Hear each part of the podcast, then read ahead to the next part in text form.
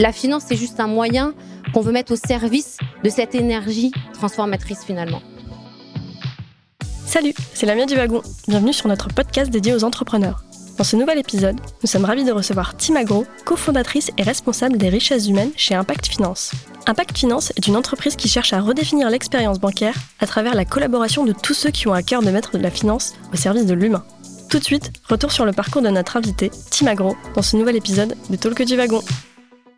Alors Impact Finance, c'est une start-up, donc on est au stade start-up, euh, mais qui s'est donné comme mission de, faire croître l'économie d'impact. Donc pour ceux qui c'est pas très clair ce que c'est l'économie d'impact, c'est vraiment euh, toutes les entreprises qui mettent au cœur de leur mission des enjeux sociaux et environnementaux.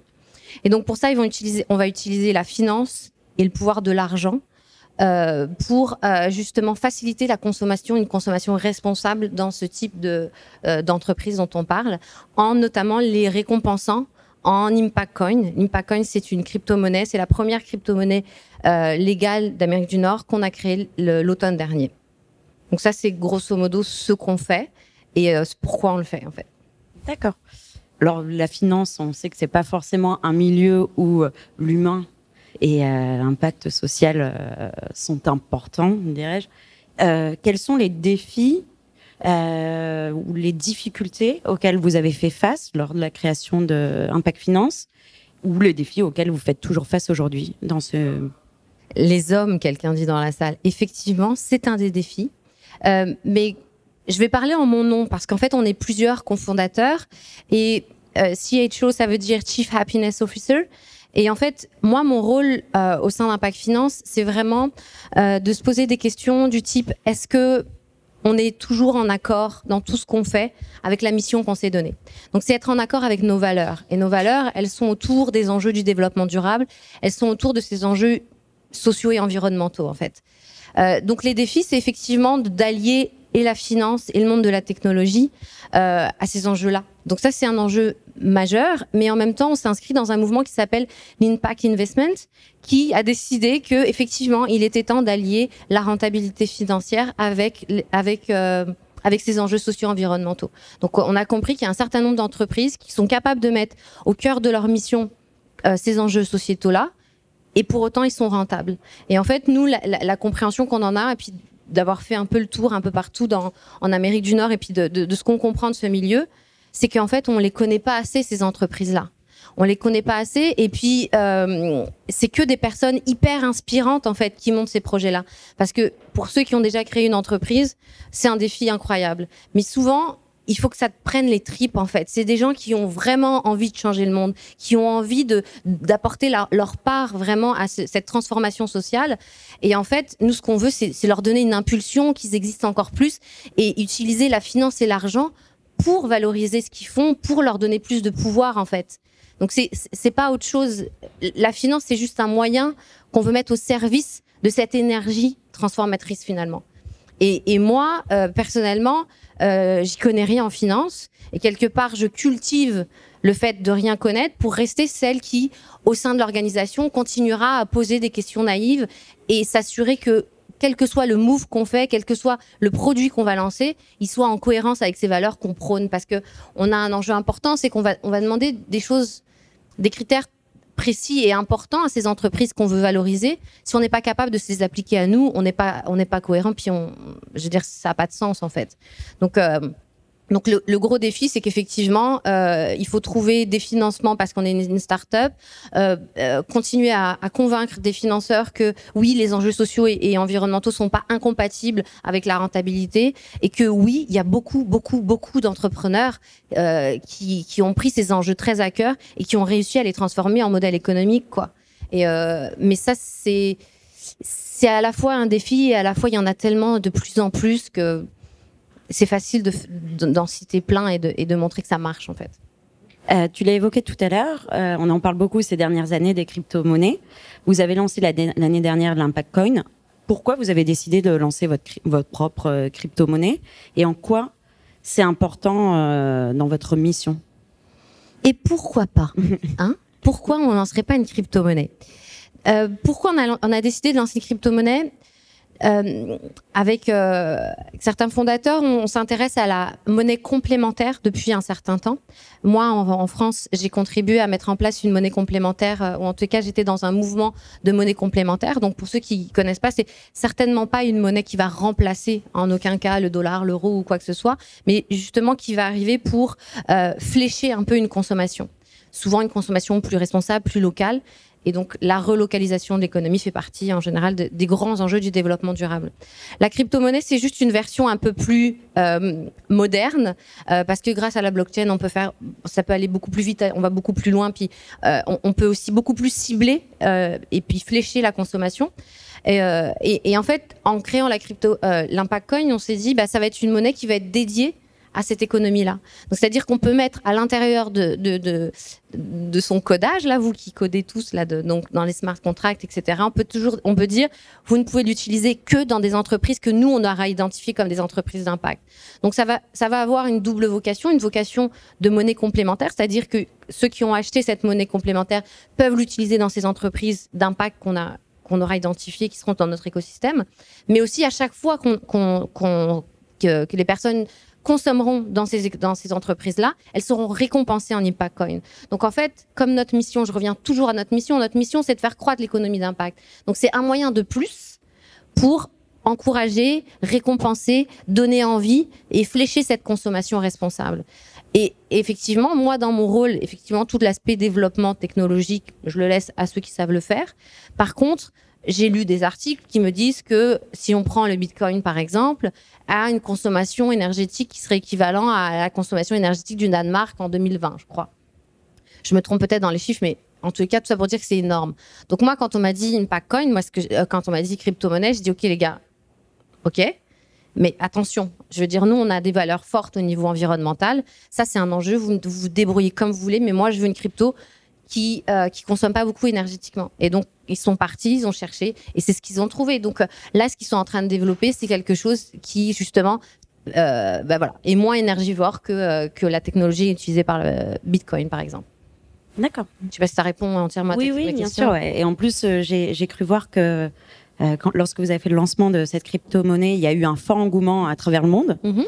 Comment tu l'expliques ça? Est-ce que tu vous y attendiez euh, Comment tu l'expliques cet engouement même euh, du Chili, euh, des, personnes au Chili? Oui, c'est vrai. On, a, on a été étonné. Il y a comme 80 pays qui sont représentés. Bon, des fois, il y a une personne dans le pays. Là, on va se calmer, c'est pas non plus. Mhm. Mais c'est vrai que c'est le Québec et puis le Canada, puis après les États-Unis, la France, l'Angleterre. Bah, je, pense que on, on, arrive avec deux sujets d'actualité finalement les crypto-monnaies et puis l'impact investment, c'est-à-dire vraiment euh, ces enjeux de valeur. Et euh, comment je l'explique? Que je l'explique que, que, les gens ont une soif, en fait, depuis le démarrage du projet. À chaque fois qu'on a été à la rencontre des gens, les gens ont une soif de valeur c'est euh, c'est criant en fait, c'est criant. Et, euh, c'est sûr que euh, on, s'est pris un peu certaines remarques de ceux qui sont dans les cryptos depuis le démarrage, parce que nous on a mis nos règles, c'est-à-dire que nous il y a un enjeu de transparence, alors que pour beaucoup de cryptos c'est l'anonymat, etc. Donc on y a rajouté nos valeurs, mais ça n'a pas empêché qu'effectivement on a levé plus d'un million cinq cent mille dollars, qui en fait que oui des gens ont envie que ça marche en fait. Les, je pense que voilà, je pense qu'on on, est pas mal d'actualité puis dans les enjeux sociétaux, on est on est rendu là. C'est-à-dire que les gens ont, envie de voir un nouveau modèle en fait. D'accord. Donc à l'heure actuelle, euh, la, monnaie, il n'est pas possible de payer avec cette crypto-monnaie. Je crois que c'est à partir de cet été euh, que ça sera possible.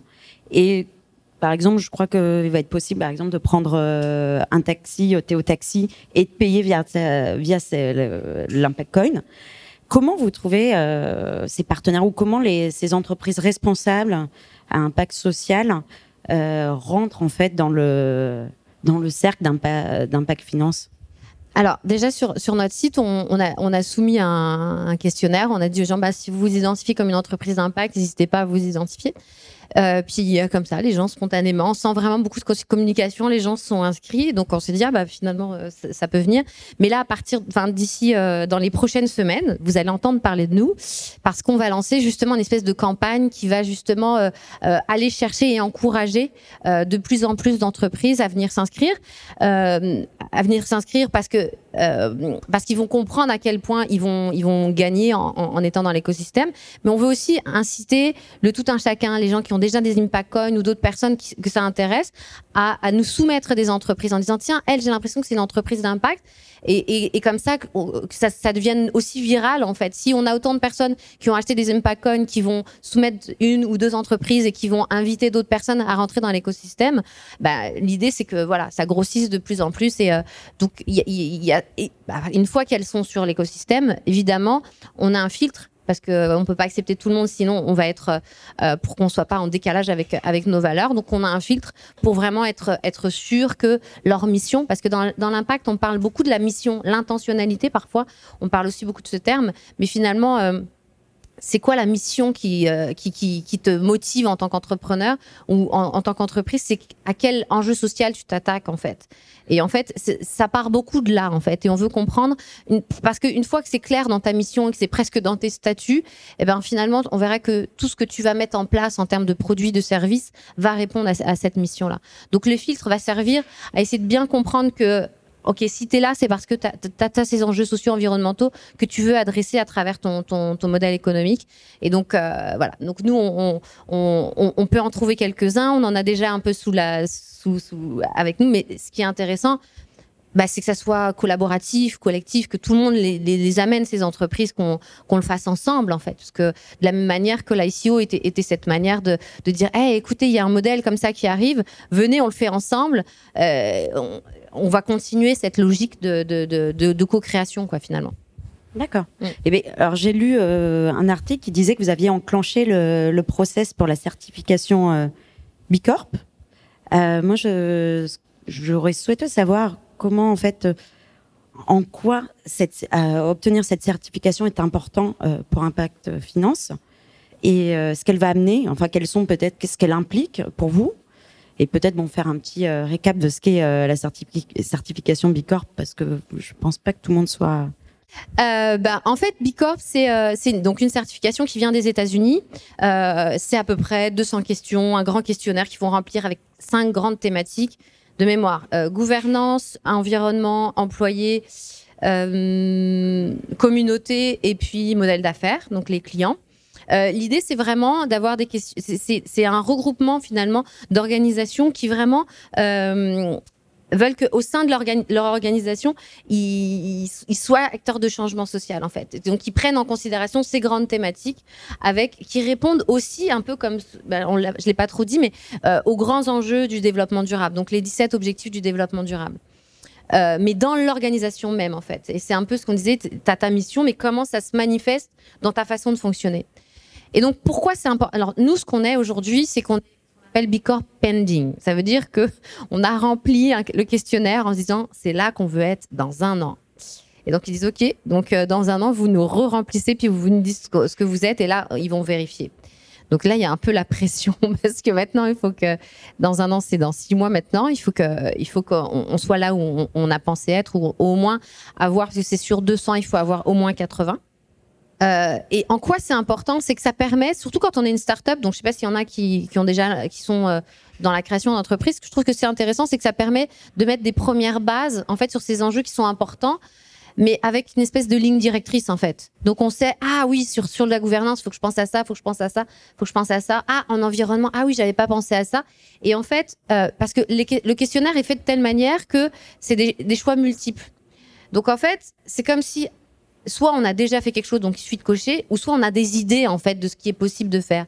Donc, euh, en, ce sens-là, je trouve que c'est une, c'est une, c'est un questionnaire qui est, qui est aidant, qui fait comme une, une feuille de route en fait. Donc ça c'est important. C'était important parce que ça aurait pu être une autre certification, mais je moi je la trouvais assez pertinente pour euh, pour poser les bases de notre cohérence en fait. Euh, parce que nous on va exiger des choses de la part des entreprises, mais qu'en est-il de nous en fait? Euh, et, en partant de cette base-là, euh, ben on se sent plus outillé très clairement. Puis après, il y a un enjeu de communication, c'est-à-dire qu'on va pouvoir dire aux gens, regardez, on, on walk the talk aussi dans, dans, dans la façon dont on est, on est, on est structuré en fait. D'accord. Mm. Très bien. Donc si je récapitule, vous avez lancé une crypto-monnaie euh, l'année dernière qui sera, enfin, qui pourrait être utilisable cet été, c'est ça? Oui. Par là? Ouais. Mais alors, quels sont euh, les projets à court et moyen terme? Parce que je sais qu'in fine, vous d'ici quelques années, c'est la création d'une banque à impact.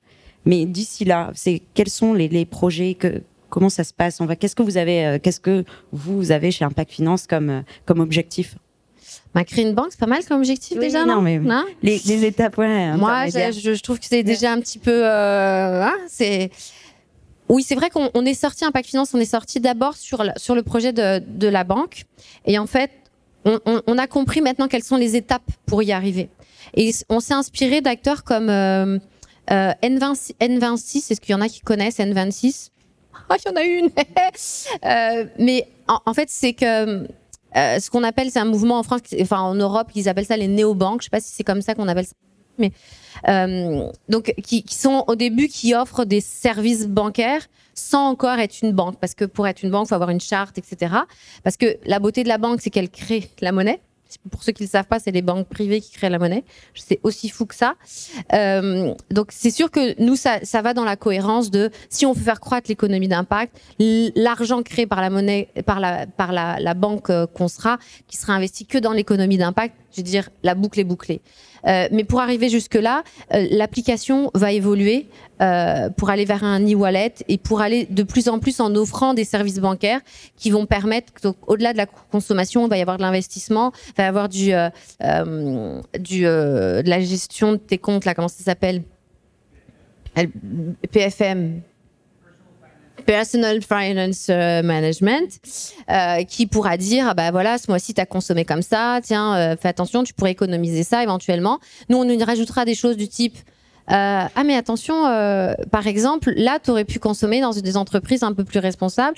Les tes objectifs d'investissement pourraient être investis dans des, projets responsables, etc. etc. C'est-à-dire que euh, par rapport au PFM qui existe, on y rajouterait, nous, un peu, encore une fois, de la fléchage du fléchage et d'investissement et de consommation. En disant, bah, tu sais, là, tu as été à, euh, chez Starbucks, mais par exemple, 500 euh, 100 mètres plus loin, il y avait un, café zéro déchet dans lequel tu aurais pu et tu aurais monté ton impact social, etc., etc., ton impact environnemental. Donc, donc en fait, c'est une, une appli qui va évoluer dans le temps. Euh, et qui va, fur et à mesure, générer un peu, et puis engager une grande communauté qui va faire que une fois que la banque va, va ouvrir, bah, ça sera juste une question de technique en fait. Parce que les gens seront là il y aura ils auront déjà des services ils auront euh, ils auront leur carte ils pourront euh, pourront consommer pourront euh, euh, ils pourront investir. Fait puis le cercle de la de de, de, l'argent aura déjà été quasiment complété en fait. Donc c'est ça un peu le la, la roadmap d'une certaine manière. D'accord. Alors toi on va s'intéresser un petit peu à ton rôle chez Impact Finance. Toi de base tu as un background en développement durable comment on arrive à cofonder euh, une fintech qui a lancé une crypto-monnaie. Euh, qu'est-ce qui t'a donné envie de te lancer dans ce projet? Euh, Bonne question, merci de l'avoir posée. Je, me la pose souvent en fait cette question. Qu'est-ce qui m'a donné envie? Non, sans blague, ce qui, m'a donné envie, c'est euh, moi je viens du monde du développement durable et j'ai été vraiment euh, dans la posture de celle qui pensait tout savoir et, et qui comprenait pas que les autres agissaient pas comme il fallait. Euh, et puis à, me dire mais ok c'est bien beau d'accuser ou de dire qu'il faut il y a qu'à faucon etc et puis à la posture de et si on offrait des solutions en fait? Et, et sans dogme sans dogme mais en, en, en, traçant en fait euh, en traçant une voie. Donc j'ai le, sentiment que euh, je, je trahis absolument pas. Au contraire je suis complètement alignée avec mes valeurs du développement durable parce que tout ce qu'on fait c'est au service de ces valeurs là donc en fait pour moi c'est comme un, prolongement complètement naturel avec euh, avec mon, mon, parcours même si c'est sûr que si tu parles avec des gens qui m'ont connu à 10 ans dire que je confonde une institution financière ils riraient beaucoup mais c'est sûr que quand j'ai dit à ma mère que, j'allais créer une banque, elle, a beaucoup ri. Ça c'est, euh, moi j'ai ri encore quand j'y pense. Hein, je, je, veux dire, c'est complètement fou. Mais, encore une fois, euh, ce qui est important dans un projet comme celui-là, et je pense que c'est ça qui m'intéresse, c'est qu'on est plusieurs avec euh, des sensibilités puis des intelligences différentes qui se, qui, se marient pour pouvoir, pouvoir faire ce beau projet en fait. Et, et moi j'apporte que que justement ma, ma, casquette euh, valeur, ma casquette développement durable, ma casquette cohérence en fait. Et, euh, comme je disais tout à l'heure, je continuerai à être, à, être celle qui, a cette casquette-là pour qu'on qu'on remette l'humain sans cesse au cœur des préoccupations, même si on parle finance, parce que la finance, c'est qu'un moyen, c'est vraiment qu'un moyen. D'accord. Euh, en plus d'être cofondatrice, tu es ce qu'on appelle Chief Happiness euh, Officer, donc ou directrice des richesses humaines. C'est un rôle qu'on a vu apparaître surtout dans le milieu de la tech ces dernières années. Alors, comment ça se traduit tous les jours? Quelles sont tes, tes missions? Qu'est-ce que ça veut dire en fait euh, être CHO bah, en fait, Chief Happiness Officer, j'ai vu en, faisant des recherches qu'effectivement, il commence à avoir des vraies fiches de poste là-dessus. Euh, moi, j'ai d'abord été attirée par le titre, en fait. Euh, puis, euh, pour la petite histoire, j'ai un peu poussé, puis tout le monde n'était pas d'accord avec moi, mais c'est pas grave. J'ai poussé un peu tout le monde à réfléchir à un titre un peu original pour que ça parle plus de qui ils sont. Euh, pour que ça soit en cohérence avec ce qu'ils font en fait. Et en fait, moi, en, dehors du développement durable, j'ai étudié en psychosociologie et puis euh, les enjeux de bonheur et de, bien-être au travail et, même de souffrance au travail euh, ont été un peu au cœur de, mes préoccupations pendant un moment. Et, euh, en fait, il n'y a pas besoin d'aller loin. Là, il suffit de marquer bonheur au travail sur Internet et tout le monde sait que à partir du moment où tu es plus heureux, tu es plus efficace, etc. Je veux dire, là, ça devient rhétorique. Maintenant, tout le monde le sait. Mais en fait, c'est tellement essentiel euh, que moi, j'arrête pas de clamer, il faut remettre l'humain au cœur des préoccupations, mais si on commence pas par nous, c'est-à-dire notre équipe, euh, ben, je pense qu'on on a tout raté en fait. Et euh, Chief Happiness Officer, pour moi, ce que ça veut dire, c'est avoir ce point de vigilance. Ça veut pas dire y arriver. Ce que je voyais dans les fiches de poste, c'était oui, organiser des 5 à 7, euh, avoir des bières. Hmm, Ouais, aussi quoi. En fait, en tous les cas, avoir la liberté de pouvoir le faire. Mais moi, je suis pas une organisatrice de 5 à 7. Enfin, c'est vraiment pas du tout mon, rôle. Et, euh, et, je pense que comme c'est un, c'est un nouveau titre, euh, je pense que chacun en fait ce qu'il veut en fait, un peu euh, foncièrement. Mais mais l'idée reste la même à chaque fois, c'est que c'est que les gens qui travaillent au sein de l'organisation bah, ils aient un engagement, un, bien-être et puis qui parce que bonheur c'est quand même c'est quand même ambitieux.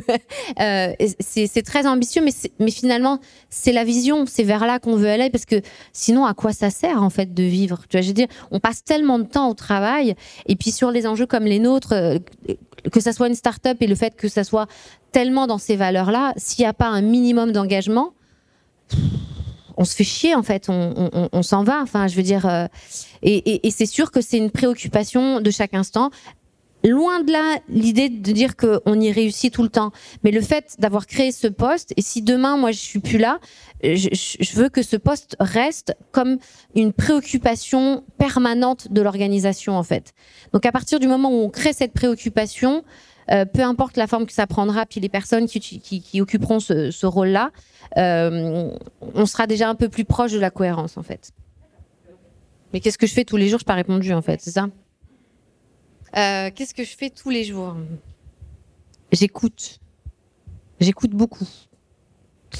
Mais en fait, la vérité, c'est que ça a été créé pour ce que je viens de dire, c'est-à-dire que qu'il y ait une préoccupation permanente. Mais en vérité, comme on est une petite équipe, une start-up, ce que je fais, c'est que je m'occupe des deux aspects de la cohérence en fait en ce moment de, de l'organisation, c'est-à-dire que notre impact extérieur, donc l'impact indirect et l'impact euh, direct. Donc à savoir, pour moi, c'est incarné comme euh, par le B Corp en interne et à, à l'externe, c'est tous les critères à travers le filtre dont je parlais tout à l'heure pour les entreprises en fait. Donc quelque part, ce qui correspondrait un peu plus à la réalité de ce que je vis aujourd'hui, ça serait Chief Coherence Officer. Chercher à, justement faire vivre cette cohérence. Mais cette cohérence, c'est aussi de, et, je pense que on est plusieurs quand même à le partager au sein de l'organisation, c'est que les gens qui travaillent avec nous, euh, à la fois prennent du plaisir et à la fois euh, sont engagés dans ce qu'ils font en fait. Mais ça prend tellement de formes différentes que je pourrais pas décrire ce que je fais. Euh, spécifiquement là-dessus euh, en permanence. Mais j'écoute beaucoup. Je coach, j'essaye de, puis on essaye de, en fait, on essaye surtout de, de, de, faire ensemble et d'écouter tout le monde en fait. C'est-à-dire les principes de co-créativité qu'on a mis en place dès le démarrage, on a essayé aussi euh, que, que ça soit la réalité en interne en fait. On en a beaucoup parlé, enfin on en parle pas mal dans le milieu de la tech de ce rôle. Est-ce que tu penses que c'est un rôle qui est amené à être à se multiplier dans les dans les entreprises donc dans un premier temps dans les dans le milieu de la tech et après dans peut-être multinationales PME etc ou c'est peut-être une mode comment tu le vois toi de ce côté-là? Parce que toi personnellement c'est c'est un rôle qui est important, surtout au sein d'Impact Finance. Mais est-ce que tu penses que ça va, ce rôle va réussir à être euh, bah, un vrai rôle à travers toutes les entreprises en fait, moi, ma peur, c'est que ça soit euh, juste un titre vide derrière. C'est, c'est, euh, en fait, quand j'ai pris ce titre, je l'ai, j'ai, pas cherché la fiche de poste, c'est le titre qui m'a attiré, en fait. Puis après, j'ai, plus tard, j'ai vu les, les fiches de poste qu'il y avait derrière. Mais, mais en fait, ce qui est essentiel, et je pense que de toute façon, ça va dans, dans les nouvelles tendances de, tendances de management, c'est quand même la notion d'empowerment, la notion de, de co-créativité, la, la, notion de, de, de, bonheur malgré tout, puis d'engagement. Ça, on, on, a compris que le taylorisme, c'est fini depuis longtemps. Tu appliques des tâches et puis euh, tu, tu mets des boulons dans des vis et puis, enfin, c'est pas très logique ce que je viens de dire, mais euh, c'est, fini. Donc, je pense que de toute façon, on est dans une économie de service que euh, si les gens trouvent pas du sens dans ce qu'ils font, euh, c'est ça qui va générer de la souffrance, anyway. Donc, euh, donc quelqu'un qui, qui, a ce point de vigilance en permanence dans l'organisation, en fait, d'une certaine manière, que ça s'appelle comme ça ou autrement, j'espère oui que ça va prendre plus d'importance. Mais l'idée, c'est aussi, d'une certaine manière, moi je me dis, j'aurais réussi le jour où il n'y a plus besoin de cette gardienne-là, en fait. Enfin, je dis, je mets au féminin parce que c'est moi pour l'instant, mais c'est, il faut que ça soit un point de vigilance partagé. Il faut que, il faut que ça que ça, soit dans l'ADN en fait. Parce que si on est dans une entreprise hyper euh, hiérarchique, euh, hyper autoritaire, paternaliste, etc., puis qu'on te colle un chief happiness officer, puis que personne n'a rien à dire sur quoi que ce soit, mais par contre il y a des super 5 à 7 euh, ben ça, pour moi, c'est vide de sens en fait. Mais c'est là aussi où on, euh, on crée aucun engagement de la part des, des, gens qui travaillent dans l'organisation. Donc, je pense que ce type de management, oui, a de l'avenir. Et, euh, et puis maintenant, bah, les millennials, puis comme on aime vous appeler, euh, supportent plus de de, de de pas participer ou faire partie de faire partie de la solution en fait. Et, euh, et puis c'est plus ça en termes finalement d'intelligence collective. Je pense que toutes les organisations ont à gagner en, en, profitant de l'intelligence de chacun, chacune des personnes qui travaillent dans l'organisation. Ça c'est plus, c'est très personnel comme réponse, mais.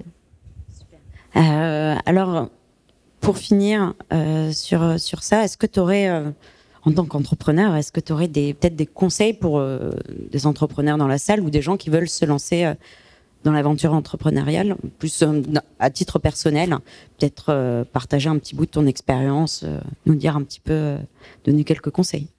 Peut-être le premier conseil que je donnerais, c'est qu'il faut se lancer dans une aventure qui nous passionne en fait, parce que l'entrepreneuriat pour l'entrepreneuriat, bah, euh, oui, mais c'est un sujet, c'est souvent une mission qui nous qui nous porte, parce que l'entrepreneuriat, quel que soit euh, le type d'entreprise qu'on crée, euh, ça prend énormément d'énergie, ça occupe euh, ses jours, ses nuits, euh, euh, je veux dire ses loisirs. On en parle tout le temps, ça fait partie de sa vie en permanence. Tant que le, projet est pas complètement lancé et roule, c'est quand même plusieurs années d'une énergie folle. Donc si c'est pas sur un sujet qui nous passionne, qui vraiment nous, nous, tient à cœur parce qu'on on, on a envie d'y être, si c'est que le cash, bah, je trouve que ça vaut pas le coup en fait. À moins que le cash vous passionne, mais à la limite chacun son truc, mais mais peut-être très bien, puis je, respecte ça, hein, mais euh, mais c'est ça. Moi, mon premier conseil, c'est si on part, il faut partir avec quelque chose qui euh, parce qu'on va vraiment en boire, en manger, en dormir, en pas endormir, en tout ce qu'on veut. C'est vraiment euh, donc c'est intense. Donc mon conseil, c'est n'y allez pas. Non. Mais c'est mon principal conseil. Et puis, et puis peut-être un, deuxième, c'est euh, euh, soyez pas seul en fait. L'entrepreneuriat, quand on est seul, euh, bah en fait. je, je, parlais d'intelligence collective tout à l'heure. Je pense que même si on se lance seul, il faut toujours se faire entourer en fait, et pas hésiter à confronter ses idées avec d'autres et, euh, à se faire challenger, puis aller prendre le, les conseils de, nos futurs clients, de, partenaires. Enfin, je veux dire, c'est le partenariat, c'est l'intelligence collective, c'est ne pas être seul. Pour moi, ça serait vraiment euh, euh, parce que parce que même si on n'est pas seul, on se sent seul souvent en fait, et, et je pense que c'est faut lutter contre ça. Voilà. C'est fini pour aujourd'hui. J'espère que cet épisode vous a plu. Si l'univers de la tech vous intéresse et que vous souhaitez participer à nos prochains événements, rendez-vous sur la page Eventbrite du Wagon Paris. Vous y découvrirez les dates de nos prochains talks d'entrepreneurs, ainsi que tous les ateliers d'introduction au développement web et à la data science que l'on organise régulièrement sur notre campus. À très bientôt!